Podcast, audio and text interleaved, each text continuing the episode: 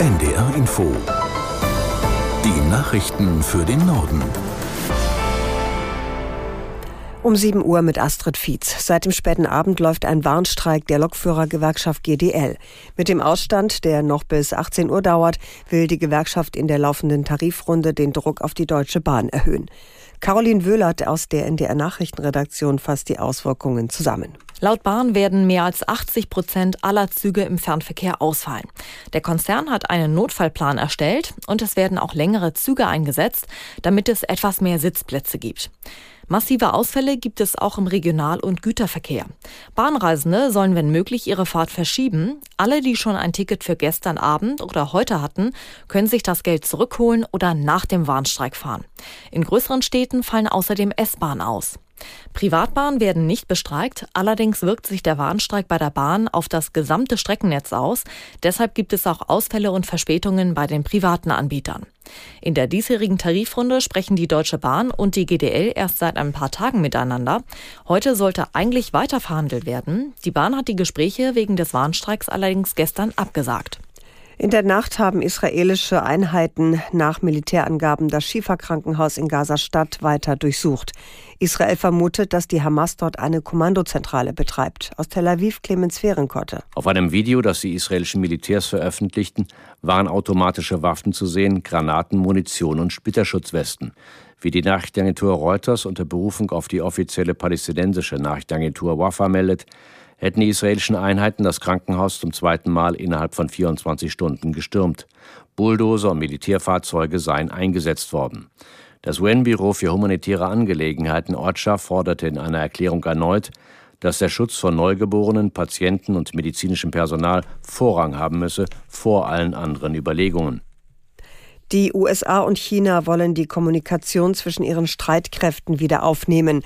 Das haben US-Präsident Biden und Chinas Staats- und Parteichef Xi Jinping bei ihrem ersten Treffen nach einem Jahr vereinbart. Aus San Francisco Nils Dams. Wir waren voneinander abgeschnitten. So passieren Unfälle durch Missverständnisse. Wir kehren zurück zu einer direkten Kommunikation, sagte Biden bei einer Pressekonferenz nach dem Treffen. Xi äußerte sich nicht direkt. Chinesische Staatsmedien berichten, die Kommunikation soll auf der Basis von Gleichheit und Respekt Respekt wieder aufgenommen werden. Eine zweite Einigung betrifft die Droge Fentanyl. Die ist 50 mal stärker als Heroin. In den USA sterben jährlich Zehntausende an der Droge. Die Chemikalien für Fentanyl stammen, so der Vorwurf der USA, vor allem aus China. Der Fluss von Chemikalien und Tablettenpressen von China Richtung Westen soll stark verringert werden, so Biden. Osnabrücker Ermittler haben im Rahmen einer Großrazzia zahlreiche Objekte von mutmaßlichen Automatensprengern durchsucht. Wie ein Polizeisprecher sagte, nahmen die Beamten mehrere Verdächtige fest und stellten Beweismittel sicher, darunter Fluchtfahrzeuge und große Mengen Bargeld. Am Mittag wollen die niedersächsischen Ministerinnen für Inneres und Justiz Einzelheiten zu der Großrazzia bekannt geben. Die EU-Staaten stimmen heute erneut über eine weitere Zulassung des Unkrautvernichters Glyphosat ab. Der Vorschlag der EU-Kommission sieht vor, den Einsatz des Mittels für weitere zehn Jahre zu erlauben. In einer ersten Abstimmung im Oktober gab es unter den Mitgliedstaaten keine Mehrheit. Deutschland hat sich in der Debatte bislang enthalten, weil sich die Bundesregierung nicht auf eine gemeinsame Position einigen konnte. Gibt es unter den Mitgliedstaaten weiter keine Mehrheit, kann die Kommission im Alleingang über die Glyphosat-Zulassung entscheiden. Das Unterhaus des spanischen Parlaments entscheidet heute über eine weitere Regierungszeit von Ministerpräsident Sanchez. Es gilt als sicher, dass der Sozialist die nötige Mehrheit bekommen wird, denn Sanchez hat vor der Abstimmung genug Fürsprecher aus anderen Parteien hinter sich versammelt.